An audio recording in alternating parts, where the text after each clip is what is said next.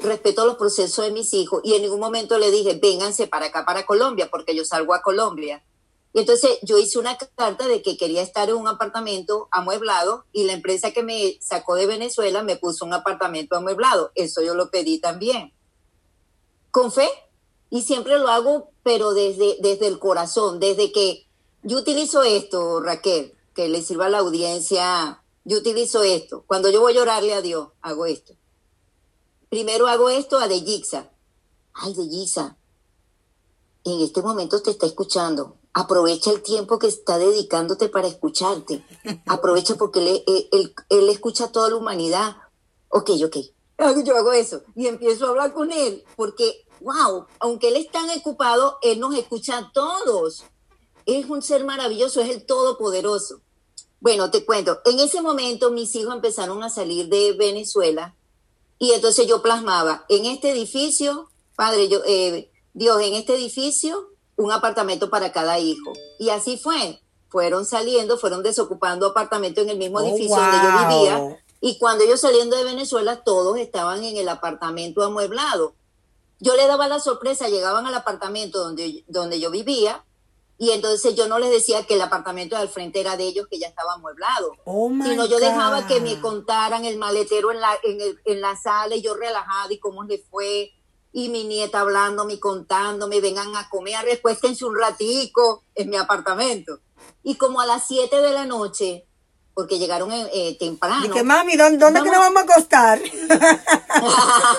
no, me, eh, me, dice mi hijo mayor que, que está viendo el programa, por cierto, ahorita, Jorsi eh, él me dice después, mamá, yo decía, pero ¿dónde nos va a costar mi mamá? Porque era él, su esposa y mi nieta.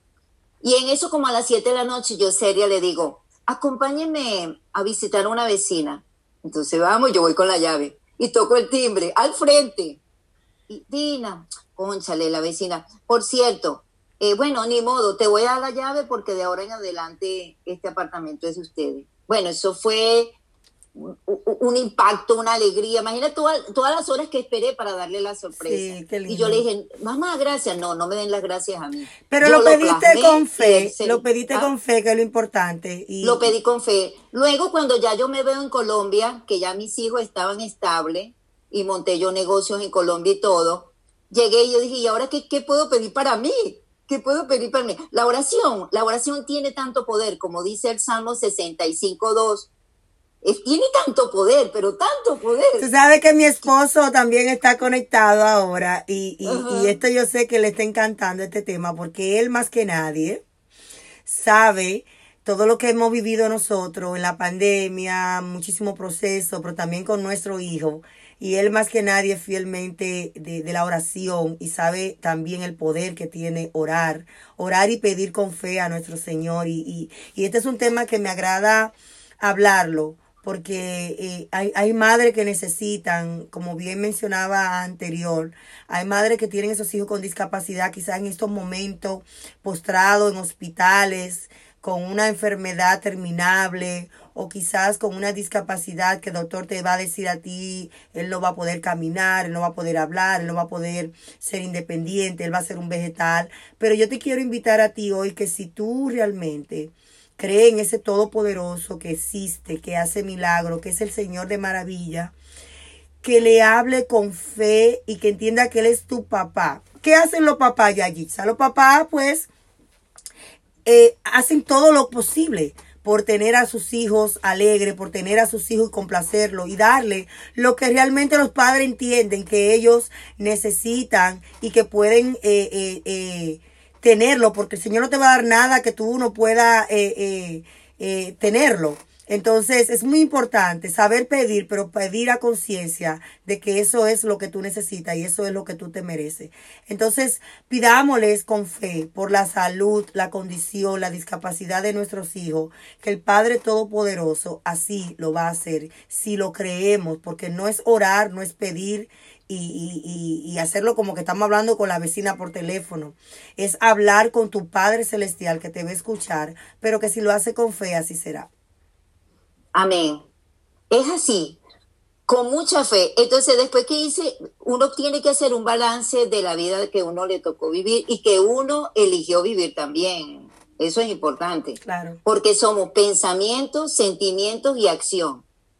No existe, eh, no existe algo así como que al azar. Repítelo otra vez para aquellos que no escucharon, ¿qué es lo que somos, Yeyitza? Somos pensamientos, generamos eh, sentimientos y esos sentimientos generan acción. Y ahí es cuando viene también que la palabra que decimos con nuestra boca, lo que nosotros proclamamos tiene poder. O sea que si tú dices soy una estúpida, no, no sirvo, no, no tengo sentido, o sea, eso es lo que tú vas a vivir, esa es la vida que tú vas a dar, eso es lo que tú vas a recibir, eso es lo que tú vas a dar. Pero si tú proclamas, soy una reina de, de Dios, soy su hija, todo lo, lo mejor me lo merezco, todo lo puedo en Él, que Él es que me fortalece. Así será tu vida. Y así será también la vida que tú le vas a dar a esos hijos con discapacidad que que, tenemos. Porque a veces, quizá queremos dar, pero si no tenemos, si no tenemos dentro amor, si no nos sentimos que somos mujeres empoderadas, si no sentimos que somos reina, eso no le podemos dar a nuestros hijos. Entonces es muy importante que usted trabaje primero con su interior, Trabaje primero con la seguridad que el Señor le puede dar a usted y ese amor que viene de Él para que usted pueda dar todo eso bello a sus familiares y a sus hijos y a su esposo. Exacto. Y fíjate que cabe destacar por lo menos eh, que tenemos que tener en cuenta que los hijos que Dios nos ha dado, que es un regalo de Él, es un regalo divino, tenemos que tener claro que nosotros tenemos los óvulos. Cuatro mil óvulos se activan durante el periodo de nuestra vida como mujer. Menos mal que todos no se fecundan. Claro, si no imagínate. muchos hijos. Pero Dios, por eso es que la palabra Eva, de Eva, viene madre de naciones, porque Dios nos dotó con esa, esa bendición. Pero cabe destacar que cuando llega el espermatozoide a ese óvulo, quien eligió llegar ahí es ese ser vivo. Nosotros lo que ellos empezaron como a pelear, ¿quién entra? ¿Quién entra? Y uno con el amor, con amor, uno abrió, a lo mejor entraron dos, entró uno, entró tres, entró, son trillizos, dos, o, es uno solo. Pero en ese momento uno tiene que entender que los hijos lo eligieron a uno. Yeyitza, cuando dice que los hijos no, no, eh, eligieron a uno, eh, a ti te dieron un diagnóstico que no era eh, bueno para tu hijo. Pero ese, tú te aferraste a la fe, dijiste, no, ese óvulo, ese hijo que el Señor me regaló, eh, lo voy a tener porque te, dieron el, la opción de, de abortar. Más bien hoy tu hijo es un músico, una persona que... Eh, eh, háblame un poquito de, de, eso. Sí, sí, muy interesante lo que me estás diciendo. Yo tuve dos escenarios. Cuando ellos me, dije, me dijeron que iba a quedar vegetal, y yo tuve el otro escenario, yo, yo me estaba preparando para ese suceso. Me dijeron, tiene la posibilidad, señora, de que lo aborte. Y yo le dije que no. Yo le dije que no. Claro, cuando él nace, la bilirrubina, ahí empezó el proceso, los médicos corriendo. Yo le dije, no, ese es un ser de vida. Dios le dio la vida. Entonces yo me estaba preparando para ese escenario. Ajá, ¿cómo serían los pañales? ¿Cómo lo voy a atender? Yo me estaba preparando, pero también me estaba preparando para el escenario mayor que era la fe. Yo decía, Dios, tú conoces, como, como dice el Salmo 139, 14 al 16, como dijo el rey David, te elogiaré porque de manera que inspiras temor estoy maravillosamente hecho. Tus obras son maravillosas. Mira, Raquel, yo tengo una maestría en medicina ortomolecular, aunque no soy médico pero soy licenciada en medicina ortomolecular. ¿No puedes mencionar rapidito qué es la medicina ortomolecular?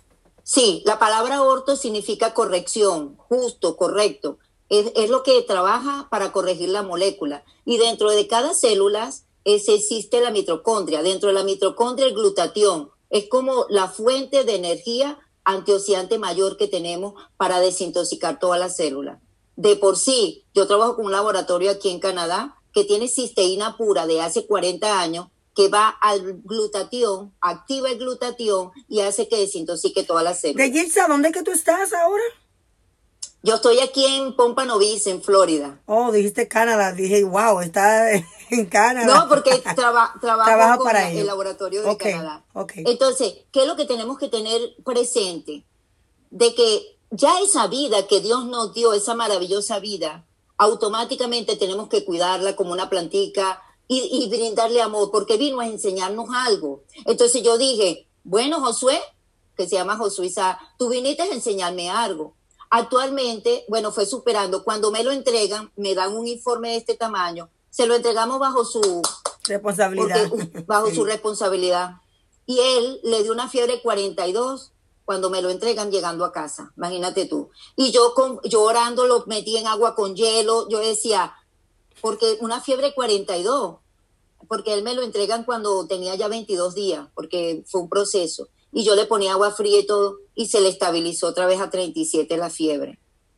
Y yo empecé a orar, yo le dije, yo sé que tú puedes, tú conoces su cerebro, tú conoces su célula, le decía yo a Dios. Actualmente es cantante, es compositor, vive en República Dominicana. En República eh, Dominicana, wow. Vive en República Dominicana, sí. Es una persona genial. Eh, hay una canción de Atención a tu hijo si no está mirando, voy para allá eh, en diciembre que quiero conocer y que mira, lamentablemente estaba, estaba ya hace tres, eh, cuatro, tres días, me fui el lunes, viajé el lunes y regresé el miércoles de la República Dominicana porque falleció un familiar, estuvimos allá, pero me gustaría conocer a tu hijo de, de y hacer esa conexión muy linda que, que, que hay, que ya somos una familia.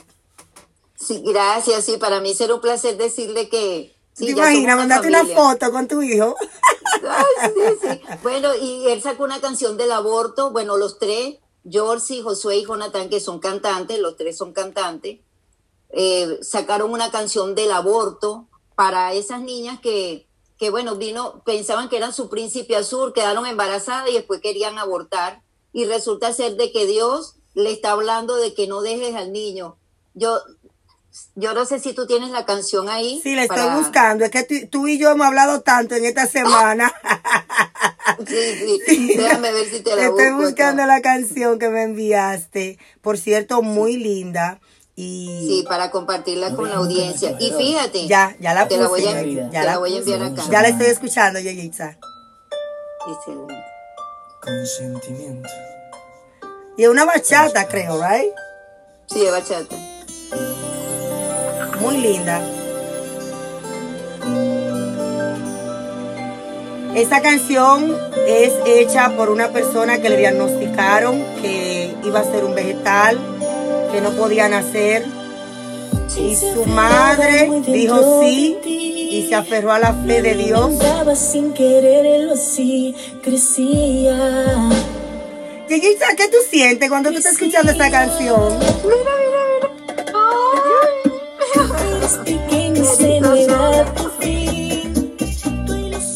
Siguen hablando cuando eh, la canción va a estar de fondo, pero siguen hablando. ¿Qué sientes tú como madre?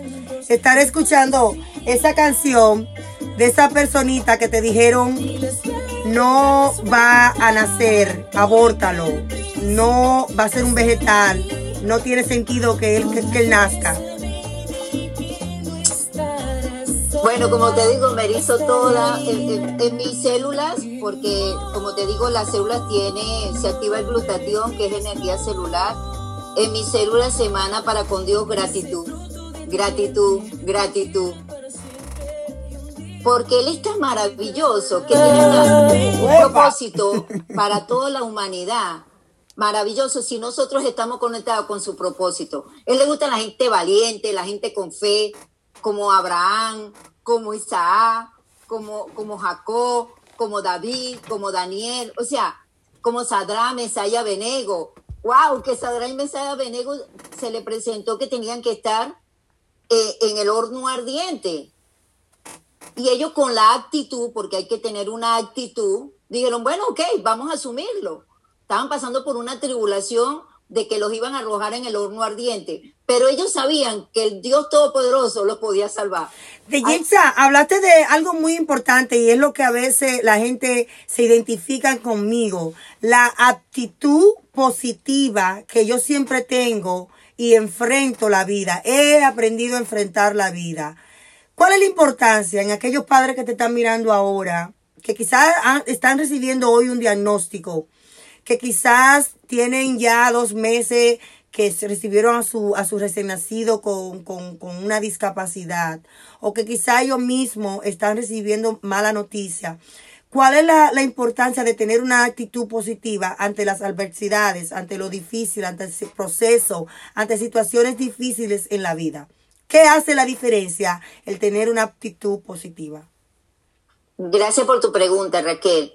Hace la diferencia total. Es como si nosotros emanáramos cuando, cuando la persona tiene una actitud positiva, es como si, imaginémonos que nos sale dentro de nosotros algo que no se ve a nivel molecular. ¡Boom! O sea, es como que si Dios huele eso que se llama fe, confianza, es como que no vemos, pero lo, lo sacamos. Es como como pasa los perros. Los perros cuando la persona tiene miedo, esa adrenalina que no vemos, nosotros no nos dice la cédula, ti, ti, ti, pendiente, adrenalina, pi, viene un perro, no saques adrenalina. No, el cerebro, ¡pum!, saca la adrenalina, el perro huele, la adrenalina y el perro muerde. Lo que no vemos. Entonces así pasa con la fe. Tengo una, tengo una anécdota rapidito de una, una señora que ya la diagnosticaron con cáncer terminal y esto es real. Y ella, en vez de, asumirse en el llanto, en el lamentable, en el que yo, pobrecita, me voy a morir, ella decidió vivir la vida, empezó a bailar, eh, ponía música todo el día alegre, eh, eh, empezaba, claro, tomó una actitud también positiva en cuanto a la alimentación, todo eso, pero su actitud positiva de cómo ver desde ahora la vida. Alegre, bailaba, ella bailaba todos los días, incluso hasta se, se inscribió en clase de, de, baile. Y cuando fueron otra vez a mirar el cáncer, el cáncer no estaba de Jitsa. Sí, ajá, ajá, es así. Porque las células están vivas. Mira, nosotros tenemos células en las uñas, en el cabello. Hablando del cabello, algo que nos puede ayudar, eh, que, que se, he aprendido con las neurociencias, utilizar lo que siempre tenemos, por lo menos el pelo. La palabra P es postura. Cuando te pones en posición de postura, el cerebro, como dice, wow, encamínate hacia adelante. La E es enfoque, enfoque positivo, enfoque de fe, enfoque hacia adelante, ¿ok? La L es el lenguaje, el lenguaje hablado o el lenguaje escrito, el lenguaje escrito también. Hay que saber cuando plasmamos, ahí está plasmado un lenguaje. Y la O la oración. La oración, qué guau. La, oración es como, como que esa cerita para el pastel. Eh, la oración es como que es como el dulce que embellece el pastel. Yamilet, copiaste, pelo. Repítelo otra vez de Gisa. La P es la postura. Muy importante estar. La postura, la P de, de postura, el cerebro, si, hace uno es, Mira, y de, de ahora hablando, uno manda un, una, un mensaje realmente. Claro, uno manda un mensaje. Cuando tú estás entrevistando a alguien, tú te puedes decir que así, o tú estás sentado así, o cogiendo una clase. Por eso que el profesor de nosotros siempre dice que la postura siempre es, porque mira la diferencia como yo me veo así para sentada, a que yo esté haciendo el programa así de que, pues sí, como le iba diciendo, no es lo mismo. Ah, la postura es muy importante, porque mira, está más linda me veo yo así. Muy importante. Exacto, te porque es como que si vas a agarrar un avión como, como, como una pilota de tu vida, porque tú eres un piloto de tu vida, somos pilotos de nuestra vida. Entonces, cada vez que se nos presente algún tipo de, de situación, recordar pelo, pelo. Y los que no tienen pelo, buscar pelo por algún lado para pa, pa, eh, eh, eh, si el hombre es calvo, búscate un pelo de aquí a algún lado y acuérdate. Entonces la P es de postura, la E postura. La E es de enfoque, enfoque positivo. Exacto. Es como tu brújula, tu norte. La L de lo que decimos. lenguaje, lenguaje hablado o lenguaje escrito. Y la, olla, mi leche, ya la sabes tú. Oración. Oración. Pelo. De ahora, en diciembre regalen un pelo en una cajita y le van a decir a la persona, esto es un regalo que te vas a acordar de mí porque esto es lo que tienes que hacer. Pelo. Postura para que el cerebro pueda lograr los objetivos y se haga positivo. Pero fíjate algo, si una persona le dan una mala noticia en un hospital o algo y si automáticamente baja la cabeza, los, breques del cerebro se empiezan a apagar. y la persona cae en estado de depresión. Pero para poder producir dopamina, serotonina, que es la hormona de la felicidad, necesitamos tener postura, estar derecho. Y automáticamente el cerebro, ¿qué pasó? ¿Qué pasó? Ah, ok, viene algo bueno, ok, me voy a poner derecho, ok. O sea, en la postura ya le estás diciendo al cerebro, pila, viene algo bueno, viene sorpresa, agradable, Y de ahí agregarle la actitud, tener una con el actitud positiva. positivo. De ahí tener una actitud positiva. Eh, Mike, Mike, I would love to meet you one day. Eh, yo te quiero preguntar de Giza y si Mike realmente es el príncipe que tú Uy, sí. escribiste Yes, en este yes, libro. yes, I would like for you to tell me, is Michael really your um um how do you say príncipe? You, you, um, ay, se me olvidó. Se me olvidó. Um, your king or whatever. Uh, I would like to know if this is a real your your king. Yes, yes. My Thomas, my John. Yes. Yes, yes. Qué lindo. Tú sabes que Dios lo conecta. conozco. de- te lo pregunto porque eh, yo también tengo mi príncipe. eh, hello. Yamilex también tiene su príncipe. Y yo creo que Dios conecta. Así mismo cuando uno le pide las cosas con oración, con fervor, Sí. con fe, Él conecta esa persona que quizás tú habías dicho, bueno, ya mis hijos están grandes, ya no voy a conocer esa persona que me va a acompañar en, eh, en mis días eh, ya finales. Pero Dios siempre tiene, yo siempre le digo a la persona, no se desesperen, que esa persona está ahí. Solamente que Dios te está moldeando primero a ti y lo está moldeando a él y preparándolo para cuando ustedes se reúnan, pues ya sea la combinación perfecta, que quizá es la que es ahora de Gixa y Mike. Eso es correcto. Fíjate que cuando estaba en Colombia, como hice un autoanálisis, yo dije, ajá, ya tus hijos están aquí, los cuatro en Colombia, están en sus apartamentos. ¿Qué quieres para ti de Gixa? Porque yo me hago autogestión. Claro. Es muy importante digo que- hacérsela. Así, auto, ¿qué quieres para ti? Me hago preguntas. Y, Tú sabes que mi es- autogestión yo me la hago de madrugada y pierdo el sueño. Yo tengo ese problema. Realmente me despierto a veces y me empiezo a autoanalizar. Mira, hiciste eso mal en el día y mi esposo lo sabe. Eh, no debiste de decir esto, no debiste de hacer esto, debes de parar de hacer esto. Entonces se me quita el sueño y ahí que viene el problema de Gisa. debe- Debo de empezar a hacer esta Bueno, autogestión en, la, en el día. Bueno, no, y te puede ayudar es eh, todo lo contrario, si te pasa en la madrugada, pero en vez de autocastigarte, más bien autofelicitarte. Todo el listado de lo que sí hiciste bien. Oh, ok. Exacto. Ajá. ahí está. Y entonces va a ser como que, es como decirle a la niña interior, porque mi nombre es Ligia de Gixa y la terapeuta es Ligia. De Gixa es la, la sabes, pero la terapeuta de, de, de Ligia, su coach es eh, de, de Gixa es Ligia, y le dice, Ligia, ¿qué quieres? Claro. Entonces empiezo a felicitar, lo hiciste muy bien. Tú sabes que es muy importante que tú hables de eso, porque a veces el ser humano siempre tiende a autocastigarse y, y solamente a resaltar las cosas malas que hacemos y no decir, bueno, mira Raquel, pero ayudaste a este señor en el día, Exacto. eh, eh, mira, pero hiciste eso bien. Y, y- y debo de aprender eso porque siempre yo me autocastigo y, y solamente me mortifica lo que hago mal en el día y no, y no me felicito por lo que hago bien en el día.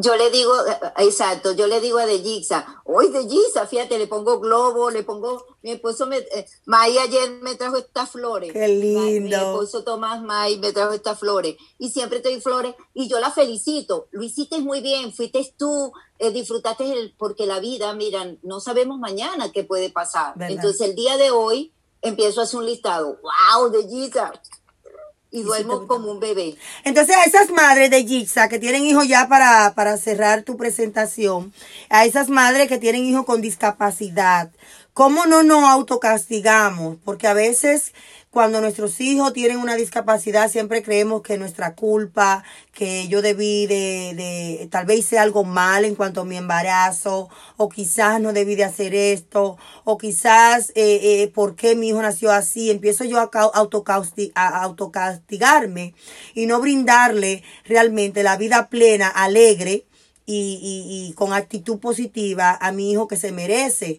¿Cómo, ¿Cómo tú puedes dar esas pautas para que esas madres no se autocastiguen? Bueno, una de las cosas que van a ayudar que cuando tengan ese ser vivo, porque tiene un ser vivo maravilloso, decir con gratitud y decirle gracias a Dios porque me enviaste un maestro para aprender algo en mi vida. Porque los hijos vienen es para enseñarnos a nosotros, independientemente, mira, a veces los incapacitados somos nosotros no entender el mundo de ellos. Entonces tenemos que entender el mundo de ellos como, como alumnos. Nosotros vernos como alumnos y ellos como los maestros. Cada vez que hacen algo, ¿qué debo de aprender en este momento? Con la curiosidad. ¿Y qué es lo que tenemos? Dios no pone nada malo, como dice Santiago capítulo, capítulo 1, versículo 13. Dice, Dios no prueba con nada malo a nadie. Él es un Dios de amor. Él es un Dios de bondad, de fe. Entonces, nosotros qué tenemos que hacer? Tenemos que ser agradecidos con Dios por el regalo de la manera que nos la presentó. Y si, la y si ese ser querido se fue, agradecer también. Y como dice nuestro profesor de Giza, que eh, no importa lo que usted crea, católico, cristiano, eh, todas las religiones que hay en el mundo. es importante es creer en algo que lo sostenga, que le dé fuerza, que le permita seguir adelante, pero sobre todo en que usted siempre crea que usted es un ser maravilloso, que fue creado con amor, que está aquí con un propósito y que también es bueno eh, eh, saber eh, empujar que ese propósito se cumpla en la vida, como lo ha hecho Teguiza, como lo ha hecho Geraldo, como lo ha hecho eh, Dorcali, como lo ha hecho todas las personas que han pasado y están pasando por este programa. Sí, bueno, fíjate, para concluir la historia de, de Mai, que ahí cierro con la parte de, de Dios, que es importante lo que es la fe. El, como dice nuestro profesor, la P de postura, la E de enfoque positivo, ¿verdad? La L de, lenguaje, tanto verbal como escrito, y la O de la oración. Resulta ser que cuando yo hago un autoanálisis y digo, bueno, ya es hora de que yo diseñe mi vida, y le digo yo a Dios, entonces compré un libro que se llama El Príncipe, mi principito, ¿verdad? Entonces después ahí puse un esposo temeroso de Dios, se llame Thomas, eh, coloqué, y americano y que me trate como una princesa. Eso fue todo. La compañía que estoy trabajando, ¿verdad? Me invita para una isla llamada San Andrés. El vuelo se retrasó dos horas y estando ahí en, la, eh, en el aeropuerto se me acerca el que es mi esposo y él se me acerca y me dice que si lo podía ayudar a llenar un formulario. Y yo le dije que no, no speak English, le digo. Yo así como que, no speak English. Y él, please. Y yo, no, Let me no, help you. Y él, please, cuando él me lo dice tres, y para mí tres, la Biblia es Oh. énfasis. Eh, tres es énfasis. Yo digo, ok, ok, passport. Cuando yo abro el pasaporte, dice Thomas. ¿A dónde decía? Y yo, ¿y qué? Fue Oh, él, él, los o sea, el de él, el de él. El de él. Y tú cuando decí- y tú dijiste, pero míralo oh, aquí. oh, me acordé, me acordé de Pero míralo aquí, el hombre, que yo estoy orando por él. Me acordé de la petición de Dios de la De. Gipsa, tienes que llevarte para la iglesia, Yamilesh, para que ella dé ese testimonio con Mike. Pero claro, Oh my God. Qué lindo. Bueno, él duró, yo estuve en San Andrés y él duró en Providencia siete días. Y empezamos a escribirnos en la noche. Y a los siete días se presentó en San Andrés, eh, me dijo, voy al aeropuerto porque me regreso a Estados Unidos. Y cuando llegó, se me arrodilló en pleno aeropuerto y me dijo, ¿te quieres casar conmigo? ¿Cómo? Pues Mike, Mike, no está fácil. Mike no está fácil. Qué linda, qué linda historia. De verdad que sí que agradecemos tu, partici- Gracias a Dios, tu Dios participación y poder también contar esas anécdotas que a veces son inciertas, que la gente le escucha y dice que no, eso no es real. Pero es bueno que, que una persona así como tú diga que la fe, la fe mueve montaña y es lo que, lo que realmente está haciendo también mi amiga Idelaine de- desde la República Dominicana, que me, me está pidiendo, me está, ella es madre de dos niñas con, con discapacidad y ella necesita, me dice que necesita conectarse contigo para hablar acerca de la glutation y la cisterna en la enfermedad de... Cisteína, sí, con Ciste- mucho gusto, porque ese sirve para, para, para los niños autistas, inclusive. y El caso de la ella, ella te lo va a, yo te voy a hablar y ella te va a hablar también, porque tú no sé si viste en Instagram la foto que yo puse de dos niñas con discapacidad, una en silla de rueda y la otra, pues yo la estaba agarrando. Esas son las niñas de ella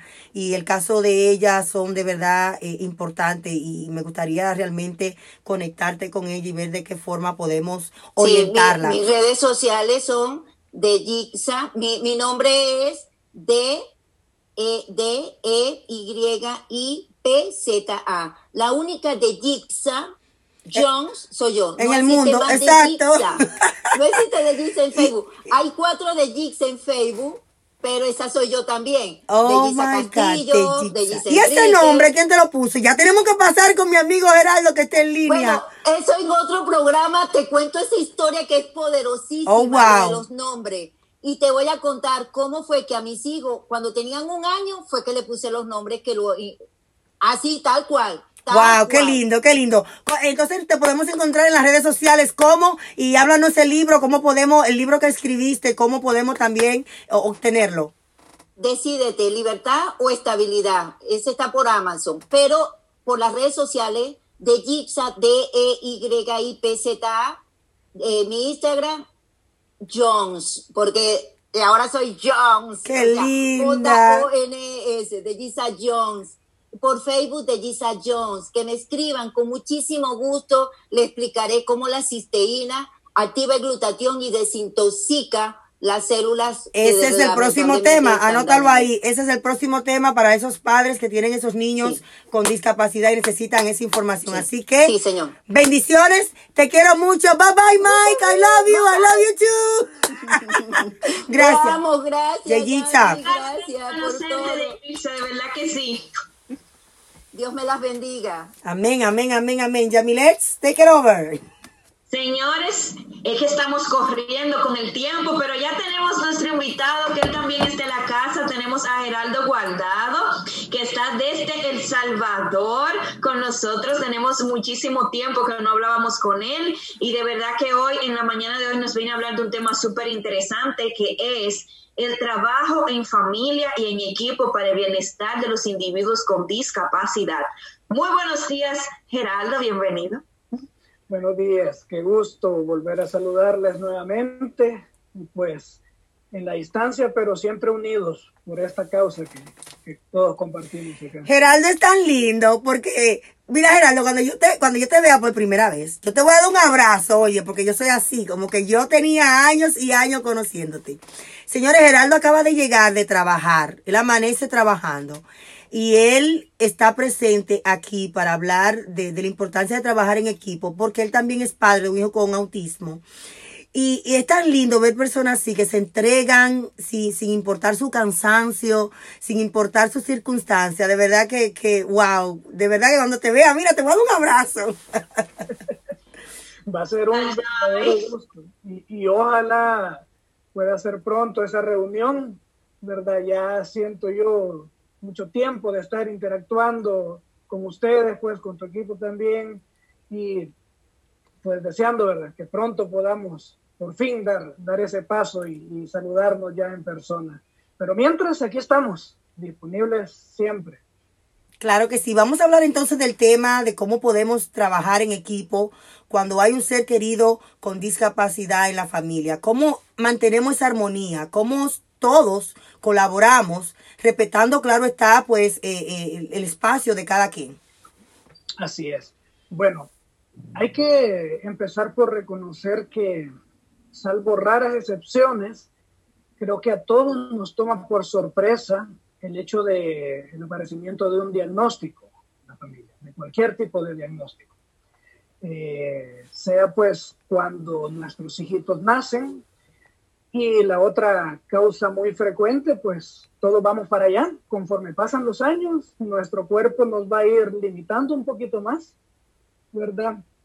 O pues algún accidente, que igual son situaciones imprevistas. Lo que tienen es común es que nos obligan a dar un cambio muchas veces radical en la vida que llevábamos y en la vida que habíamos planeado. Tratándose pues del caso particular de el hecho de tener un hijo o una hija con cualquier tipo de discapacidad, y enfrentamos primero ese primer contraste entre aquello que soñamos, aquello que planeamos y aquello con lo cual eh, debemos vivir, eh, de forma, como decía al inicio, totalmente imprevista. Eh, topamos con esa barrera de, en mi caso al menos, de desconocimiento, de desconocimiento porque yo no sabía prácticamente nada de lo que era el autismo hasta que me vi en la obligación de tener que aprender, en la necesidad. Eh, puedo decir que, y, va en la misma línea de lo que estaban conversando ustedes, de no haber sido por esta situación de autismo, eh, yo no habría aprendido un montón de, cosas que ahora sé. Entre ellas, yo rescato como una de las más valiosas el hecho de poder empatizar con la gente que ah, da un poquito de vergüenza decirlo, pero que en un pasado yo tal vez muchas veces ignoraba.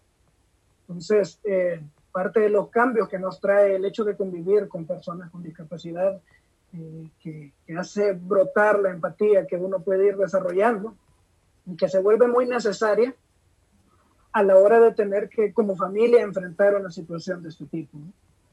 Eh, usualmente las prioridades cambian y uno comete, podemos decir, un, cierto tipo de error que es perfectamente comprensible, pero, pero no deja de, de ser algo que puede llevarnos a, situaciones inconvenientes, que la vida de la familia de repente gira en torno a la situación que ha aparecido al 100%.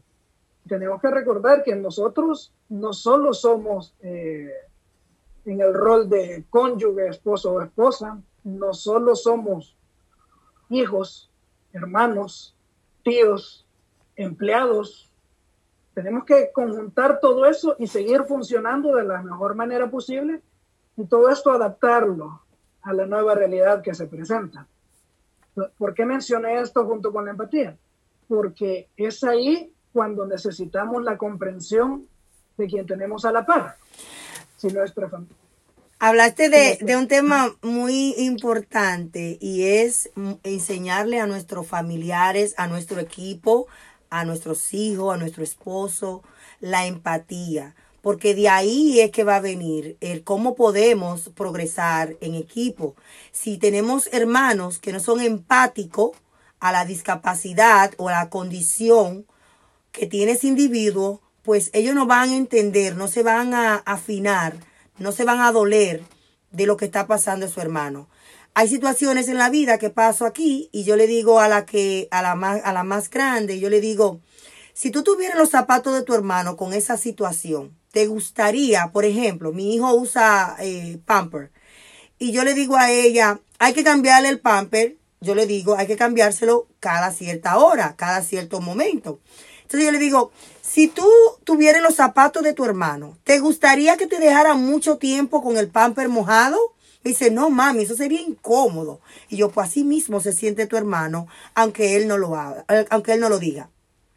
Le pongo situaciones donde ellos se puedan reflejar en ello, para que ellos entiendan cómo se siente su hermano. Por ejemplo, cuando él tiene que alimentar, cuando hay que alimentarlo a él, le digo, cuando tú tienes hambre, tú buscas en la nevera, tú dices que tiene hambre, tú te preparas un sándwich, tu hermano no lo puede hacer. Entonces, por eso es que hay que estar pendiente en las horas que él tiene hambre para alimentarlo, porque a ti no te gustaría estar con hambre. Yo principalmente me pongo, Geraldo, mira, el esposo mío sabe que yo me pongo aburrida cuando tengo hambre. Entonces, así, tenemos que ponernos los zapatos de ese individuo para entender y ser empático por qué actúa así, cómo trabajamos mejor en equipo, cómo, el como hermanito podemos eh, eh, eh, hacer, hacerlo sentir a ellos que se sientan más cómodos y aliviados con esa condición. Exacto. es una piedra fundamental e imprescindible si queremos que nuestro hogar siga funcionando como tal. Si no dejamos que la empatía brote y no la aplicamos a diario, eh, las cosas se pueden poner complicadas. Entonces, no es simplemente eh, el hecho de saber aceptar y reconocer la situación, sino que dar un pasito un poco más allá de lo que yo estoy sintiendo y hacer justamente lo que tú dices. tratar de identificar y de comprender lo que está sintiendo. Si yo soy el papá, ¿qué está sintiendo mamá? ¿Qué está sintiendo el hermanito, la hermana? De repente hay abuelos cerca, otra familia que a lo mejor tampoco sabe del tema, pero quieren ayudar y uno de repente por temor no se atreve a hablar. Entonces, la empatía eh, debe ser como el manto que envuelve la mayoría de los actos o todos los actos que uno va a tener que ejecutar a partir del cambio de vida que implica el tema de la discapacidad. Geraldo, es muy importante también eh, que me hable de cómo eh, en equipo ponemos a nuestros hijos en ciertas edades a ayudar para ese individuo o, cómo podemos empezar a incorporarlos a ellos mediante sus edades porque no queremos abusar ni queremos eh, darle la responsabilidad a ellos que es de los padres, pero sí que ellos entiendan que con eh, algo que hagan en, cooperación para ese sentido, de ayudar con su hermano con discapacidad, están contribuyendo a que el equipo se fortalezca, están contribuyendo a que ellos entiendan también que son un punto, un eje importante en la familia. Y te menciono que el niño de seis años mío, su trabajo, él ya lo sabe, es que cuando la leche de su hermanito la despensa se está acabando, él viene y la, y la, la reemplaza, él viene y la rellena la, la despensa y mantiene de que esa fluidez de leche, cuando se acabe, él, él es que la pone. Él va al basement, la sube y la pone. Él tiene seis años, pero esa es, ese es su trabajo. Entonces, cuéntanos cómo podemos, de qué otra manera podemos también incorporar a nuestros hijos con diferentes edades a que contribuyan a, a en base a ese, esa persona que tiene una discapacidad debemos tomar en cuenta la psicología propia de una persona en, en, ciertos tipos de edad.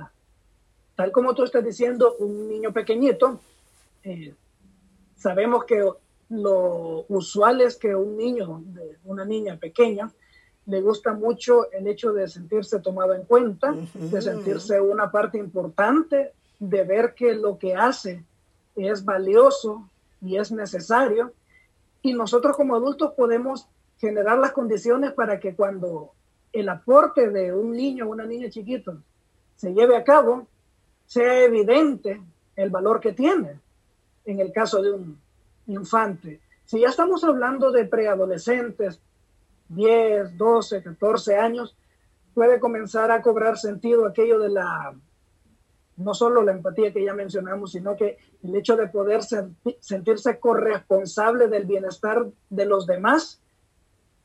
Hablamos de la sociedad en general y de la base que es la familia. Eh, yo recuerdo cuando estaba en aquella época, mi, preadolescencia, mi adolescencia, eh, me gustaba mucho todo lo que era el, el, trabajo voluntario, que ahora se vino a convertir ya en una forma de vida. Eh, todo lo que era el compartir con personas que de repente tenían otro tipo de necesidades y es una fibra que sea por el carácter, sea hasta por la situación de todo lo que es los cambios propios de un adolescente, se vuelve sensible. El hecho de querer colaborar y ser parte de un sistema, de un equipo. Ejemplos se pueden poner muchos aplicados a la vida que lleva un adolescente en esas edades, los trabajos de escuela, los clubes de... Wow, mira, dijiste, dijiste algo también muy importante. A Joana, ella tiene 10 años. Yo trato de que ella tenga relaciones con personas de las que conozco. Eh, esta, esta madre y de la y de, y de la que tiene dos hijas, yo la pongo a que converse con las niñas, pero también cuando hago eh, servicios voluntarios en iglesias, en dar comida, siempre me la tomo en cuenta ella porque yo creo que, y estoy segura, como tú mencionaste, que estoy fomentando eh, empatía en esa persona para cuando ella ya crezca y decida qué profesión o qué hacer en la vida, esa empatía esté ahí porque desde pequeña me la inculcaron en la casa, desde pequeña me involucraron en la comunidad. Fíjate que me, me hace recordar una frase que me gusta mucho decir cuando tengo la oportunidad de por ejemplo, con estudiantes universitarios que buscamos trabajar mucho, eh, ya ves que de repente aparecen situaciones en las que por una variedad de motivos dentro de los mismos grupos de jóvenes hay, ciertas eh, marginación, cierta separación por el motivo que quiera. Eh, y bueno, nosotros que nos manejamos en el tema de la discapacidad, si hablamos de discapacidades físicas, muchas veces son evidentes, si hablamos de discapacidades que ya están relacionadas a la parte cognitiva intelectual eh, y a la parte emocional, pues no se ven muchas veces a simple vista, pero eh, hay que aprender a reconocer algo, y es, la frase es esta, lo normal, y, usando bien a propósito la palabra normal, lo normal es que todos somos diferentes. Si tú ves, incluso si alguien tiene una hermana o un hermano gemelo, por más idénticos que en lo físico sean, son diferentes. ¿Dónde está el sentido de pretender separar a alguien porque es diferente? Tú le enseñas a alguien el valor que tiene el hecho de poder convivir con personas distintas a mí y esa persona va a saber que mientras más riqueza haya en la diversidad, su vida va a ser también de un, ¿qué pudiéramos decir? Su criterio, su, su visión, su inteligencia, su sentido de humanidad va a ser de un rango mucho más amplio que si yo simplemente, simplemente me quedo en mi espacio cómodo, en la salita de mi casa, eh, con mis cuatro o cinco amigos del colegio. Es de darles la oportunidad, tal como tú haces, de que conozcan la riqueza que hay en la diferencia. Ahora, si hablamos de un joven casi adulto, 18 años, 20 años, podemos tocar temas que de repente con un muchacho podrían ser hasta aversivos. ¿Cuáles son esos temas? Y es lo que mencioné al principio. Todos vamos a llegar a una edad en que vamos a necesitar ayuda. a, esa situación de necesitar el apoyo tú sabes, para ahí vamos. Tú, sabes, Geraldo, cuando yo a veces empiezo mi conferencia, yo pregunto en la audiencia, ¿quién quiere tener una discapacidad? Nadie. Nadie levanta la mano. Y yo digo, ¿quiénes saben que van a terminar siendo discapacitados?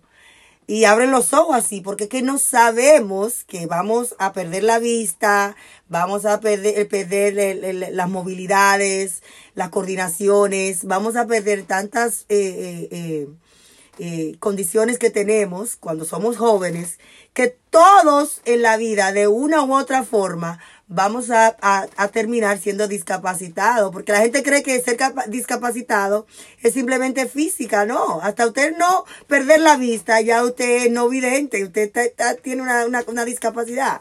Entonces es, es, es muy siempre jocoso cuando yo empiezo mi conferencia, porque es que cuando tú no sabes de un tema, la gente, tú sabes cómo es, no quiere, no quiere aprender, no quiere saber, pero cuando ya ellos saben que sí, que ellos van a terminar siendo discapacitados, pues como que se emocionan más para aprender más de qué es lo que es realmente la discapacidad y el mundo, porque que imagínate.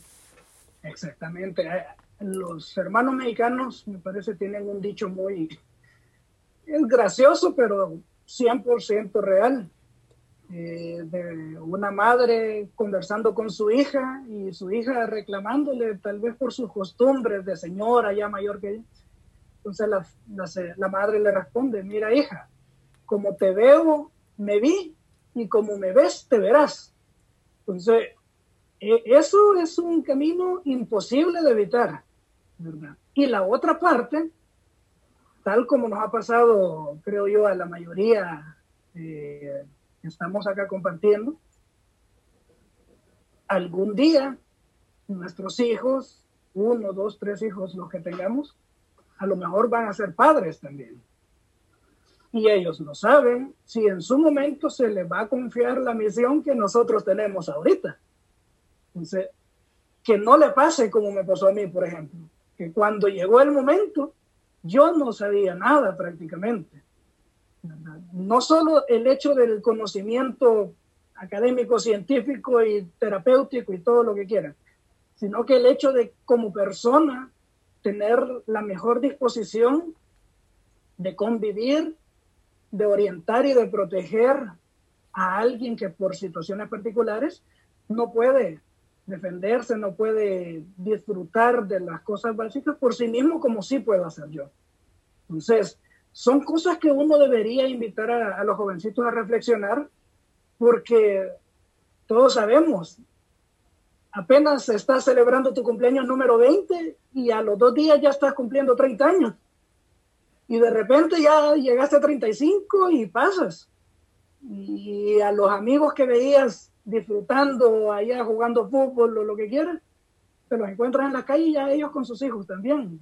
La vida va muy rápido, muy rápido. Entonces, eh, facilitar a las personas de todas las edades la oportunidad de enriquecer su vida por medio del contacto con personas con discapacidad, creo que es eh, de un valor incalculable por todo lo que hemos dicho.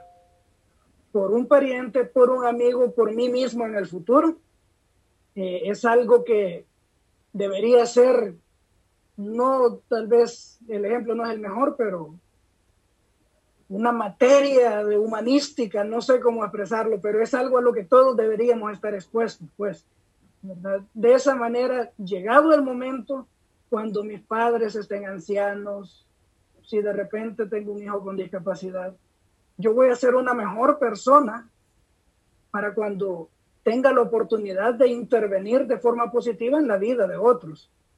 ¿Verdad? Entonces, la mejor forma, creo yo, es la que tú ya compartías, exponerlos, darles la, la posibilidad de interactuar de que la gente, los niños, los jóvenes y los adultos vean el gran regalo que tienen de poder hacer prácticamente todo lo que quieran.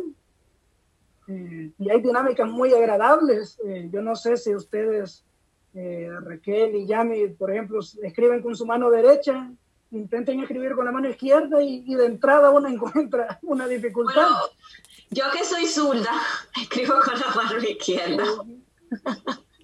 Pero sí, Pues- intentar escribir con la derecha es muy incómodo. Exactamente. ¿Y qué podemos decir? Acá en, en mi país solemos hacer ciertos tipos de dinámicas para tratar de acercar a la gente mínimamente lo que es la experiencia de tener una discapacidad. Sí. Por poner otro ejemplo, eh, lo más sencillo que hasta en la fiesta se hace, vendarte los ojos e intentar hacer algo, eh, sujetarte una pierna eh, de manera que Y no la puedan caminar con una sé yo. sola, exacto. El caso es poderle dar a la gente la, la oportunidad de tener esa experiencia con el contacto con los demás y si de alguna manera se puede hacer vivencial, pues es lo mejor. Yo creo también que una de las pautas que podemos dar también para trabajar en equipo, Geraldo, es saber eh, delegar. Porque a veces nosotros los padres creemos que somos eh, personas imprescindibles, que vamos a estar siempre ahí. Yo siempre digo esto y es triste siempre cuando lo digo, que vamos a partir de este mundo, cuando no sabemos, pero vamos a hacerlo. Es bueno saber delegar a nuestra pareja, a nuestros hijos, a nuestros familiares, a aquellos familiares que deciden estar presentes en la vida de nuestros hijos, porque hay algunos familiares que no quieren saber nada, que ni siquiera visitan a los a las esas personas que tienen discapacidad. Entonces, es saber identificar qué familiares quiere estar en la vida tuya y saber que ellos también necesitan informaciones básicas, porque con esto de la pandemia han muerto muchísimas familias y han dejado hijos con discapacidad, que los familiares, los, los, los hijos no saben. So, es bueno siempre haber una comunicación primero, delegar, que ellos sepan dónde está cada cosa y hacerlo autoeficiente y, de- y dependiente también de que ellos pueden resolver cosas cuando mamá y papá no estén. Así es. En mi caso, por ejemplo, eh, en nuestro hogar, eh, por suerte tenemos la posibilidad de convivir mucho con los familiares cercanos. Y en este punto, eh, bueno, mi hijo no, no utiliza el lenguaje verbal, pero creo que en la familia la mayoría pueden interactuar sin mayor problema con él porque lo conocen. Y esto es igual que la, la lucha social que nosotros muchas veces tenemos. No podemos pretender avanzar eh, en toda la cuestión de la integración, de la inclusión, de- del respeto, si mantenemos a nuestros hijos aislados. En secreto o el diagnóstico en secreto, porque hay muchas familias que yo sé que no están mirando, que no les gusta hablar del diagnóstico, del tipo de discapacidad o de condición que tiene su hijo, por, porque quizás creen que lo van a rechazar o quizás creen que, que por vergüenza. Mientras menos usted lo hable, mientras menos usted mantenga a su hijo aislado de compartir con la familia, mayor es el problema, mayor es el, el, el aislamiento que le va a ofrecer a su hijo. Entonces creo que es mejor que uno, conocí una, una familia recientemente que la mamá de la, de la hija, o sea, la señora me llamó y me dijo, mi mamá todavía no sabe eh, la condición que mi hija autista. Eh, mis hermanas no saben. Entonces yo le dije a ella, tú le estás haciendo un daño a tu hijo porque mientras más tú hablas del tema, mientras más tú lo eduques, un favor que tú le estás haciendo a ese niño. Exactamente. Uno comprende que al principio es doloroso. Yo lo, las primeras dos semanas, con solo pensar en la palabra, ya me venía abajo, así literalmente. Sin embargo, he podido comprobar que primero el conocimiento que uno pueda tener de la condición genera automáticamente un cambio de perspectiva. A veces los médicos o quienes den los diagnósticos cometen el error de señalar toda la lista de dificultades que van a haber y no toman en cuenta eh, orientar sobre la gran cantidad de posibilidades que también existen a la Exacto. Otro beneficio que viene de, hablar, de compartir con la familia es que yo lo he visto con mi hermano, por ejemplo, él pone a mi hijo en situaciones en las que yo normalmente no lo pondría y no me refiero al riesgo, sino que a, situaciones de interacción. Entonces, eso enriquece la vida de mi hijo también de una forma distinta a la que yo podría hacer. Entonces, tenemos que generar un círculo que permita ampliar el grado de desarrollo de los hijos. Los vecinos cercanos idealmente deberían de participar en todo esto, no solo por el hecho de que pueden tener hijos con quienes interactuar los nuestros, sino que incluso en una situación de emergencia o necesidad, si de repente en un descuido ven a mi hijo salir, ya están al tanto de lo que, de lo que puede pasar y, y Por otro lado, pues, el éxito está en poder integrar a nuestros hijos a la sociedad como tal. Y, caemos en lo mismo. Si los mantenemos aislados en secreto, eso no, no va a llegar a ser. Así es que necesitamos nosotros ser estandarte de esta causa, si nuestros hijos pueden por sí mismos abanderarlo y luchar, pues es lo ideal. Sobre todo, como yo siempre digo, Geraldo, como yo siempre digo, aprender, aprender, aprender a estar orgulloso de nuestros hijos tal y como son, a celebrar su vida cada día, a hablarlo y a delegar, a delegar porque no sabemos cuándo vamos a partir de este mundo. Geraldo, el tiempo ya es vital, son las 10, queremos respetar el tiempo de todos. Muchísimas gracias como siempre por esa información, por ese compartir que siempre da como padre para enseñar, porque es la, es la necesidad que hay ahora mismo en el mundo.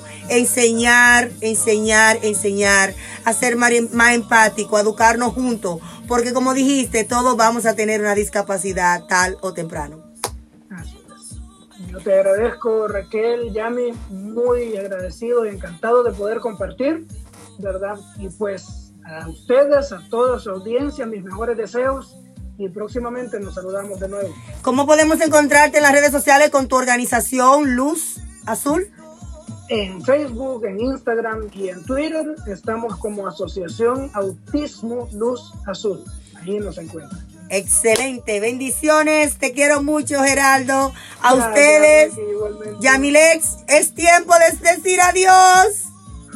Así es, de verdad, muchísimas gracias a todo el que estuvo conectado con nosotros a través de las redes sociales.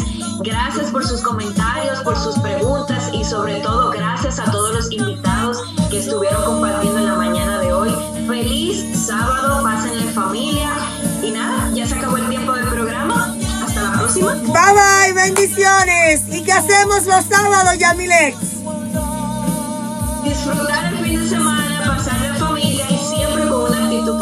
A todos los presentes en este programa, muchísimas gracias y a todos los que compartieron y estuvieron presentes en las redes sociales. Bendiciones, bye bye, feliz resto del día. Cambiando el mundo.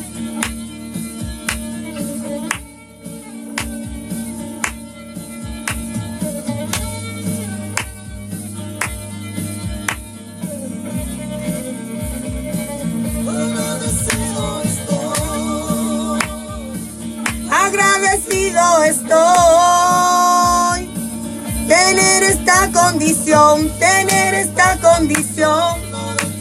Bye bye mi gente, bendiciones.